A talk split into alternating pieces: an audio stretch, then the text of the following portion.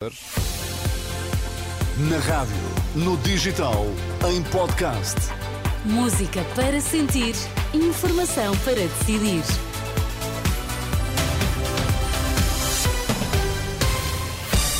Notícias na Renascença. Para já, Miguel, quais são os títulos em destaque a esta hora? Por motivos de saúde, o Papa vai cancelar a presença na Conferência do Clima no Dubai. Hamas libertou mais 12 reféns, entre eles quatro mulheres estrangeiras.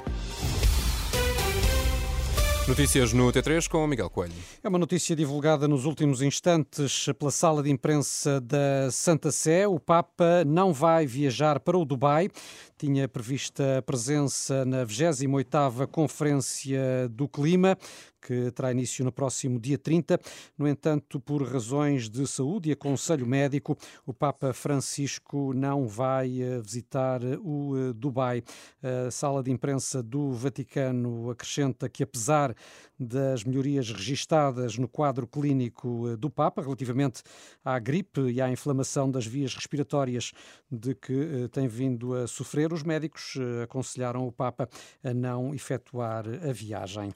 João Paulo Rebelo, antigo secretário de Estado da Juventude e Desporto, está a ser investigado no âmbito do processo Arrangements, que levou hoje a Judiciária a fazer nove buscas a várias instituições em Lisboa e em Viseu. A Judiciária diz em comunicado que estão em causa suspeitas de participação económica em negócio, abuso de poderes por titular de cargo político e usurpação de funções. Detalhes com a jornalista Ana Paula Santos. Ainda não há arguídos constituídos nesta operação que levou hoje à execução de nove mandados de busca domiciliárias e não domiciliárias. A Renascença sabe que entre essas buscas estão as duas casas de João Paulo Rebelo, ex-secretário de Estado da Juventude, que confirmou esta tarde ter sido notificado e estar na Polícia Judiciária. Também adiantou à Renascença que em causa está uma investigação relacionada com testes Covid.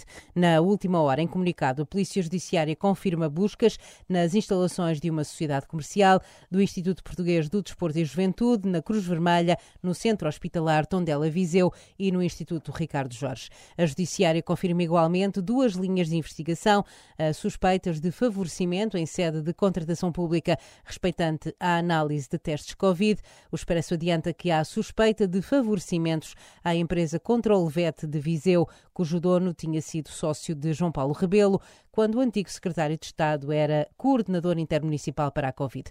A outra linha de investigação tem a ver com suspeitas de um contrato por ajuste direto com uma pessoa sem habilitação para fazer serviços de engenharia.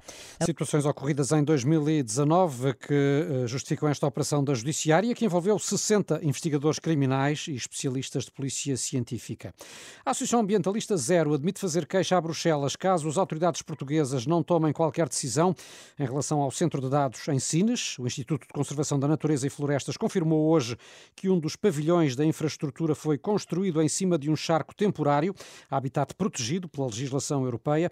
A Renascença, Paulo Lucas da Zero diz que é preciso medidas para garantir que situações como esta não voltam a acontecer. Se as autoridades nacionais não tomarem qualquer tipo de decisão relativamente a esta matéria, as organizações não governamentais vão ter que tomar, eh, vão ter que fazer um, uma, uma queixa a Bruxelas, porque efetivamente trata-se de uma situação uh, muito grave uh, uh, que, que não pode não pode ficar impune, não é? E, portanto, nós temos que, temos que atuar para que estas situações não ocorram no futuro.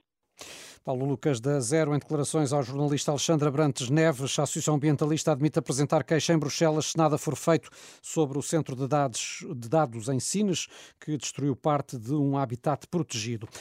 Seis alunos de uma escola na Lourinhã foram levados para o Hospital de Torres Vedras com suspeitas de intoxicação alimentar eh, causada por gomas. Informação avançada pelo Jornal de Notícias, que adianta ainda que as gomas terão sido dadas por um homem à entrada da escola.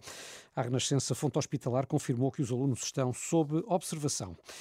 O Hamas entregou mais 12 reféns à Cruz Vermelha Internacional. De acordo com o Departamento de Defesa de Israel, são 10 israelitas, alguns com dupla nacionalidade, e dois estrangeiros.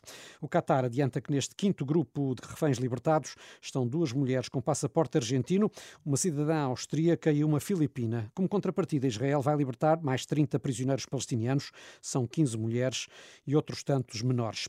Duarte Pacheco, deputado do PSD, está em Israel. A Renascença diz que o governo de Tel Aviv está disposto a prolongar o cessar-fogo para conseguir libertação de mais reféns e que a única questão é mesmo saber até quando irá o Hamas prosseguir as libertações. Das conversas que já tivemos, dá para perceber que há uma intenção de, enquanto for possível, mantê-lo. Repare, é uma decisão muito difícil para, para Israel, mas que eles põem a vida dos seus em primeiro lugar. Porque eles estão a trocar eh, pessoas inocentes, um bebê de 10 meses, crianças de 4 anos, por prisioneiros. Não são presos políticos. São alguém que matou, roubou, etc. E que, e que os tribunais condenaram à prisão. Mas eles estão disponíveis a libertar esses condenados por crianças de 4 anos.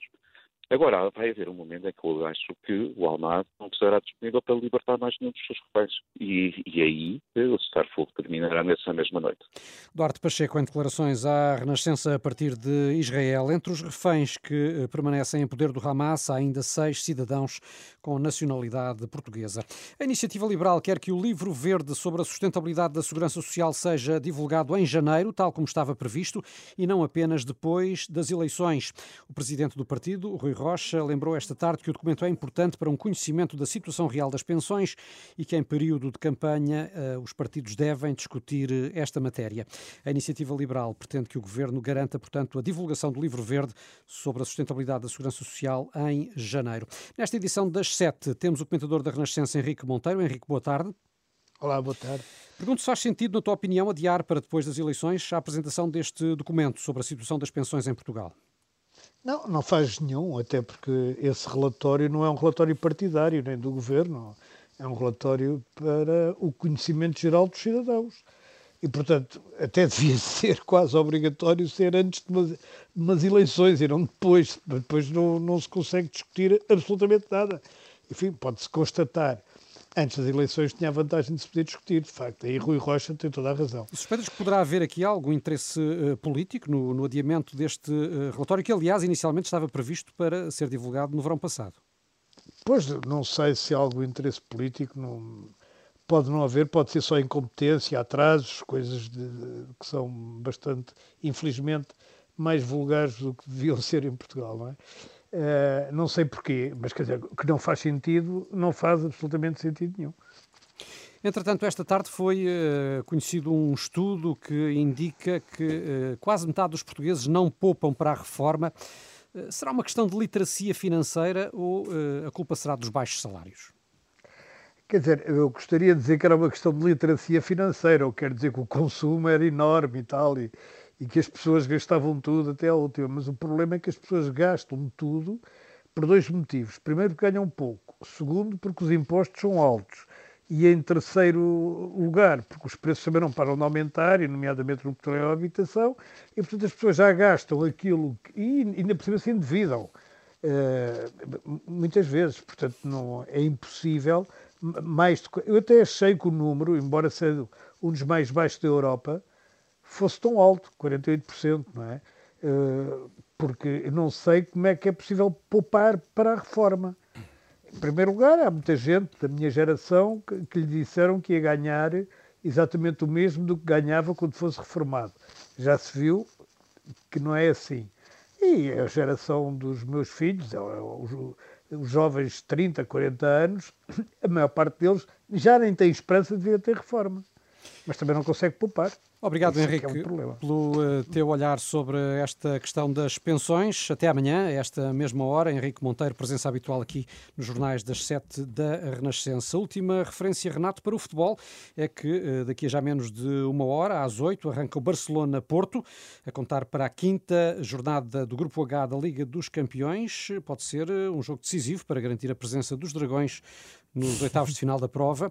É um jogo que terá o relato da Renascença em rr.pt. É acompanhar por lá também as notícias da Renascença, sempre disponíveis no nosso site. São agora 7 e 9, tempo e trânsito já a seguir.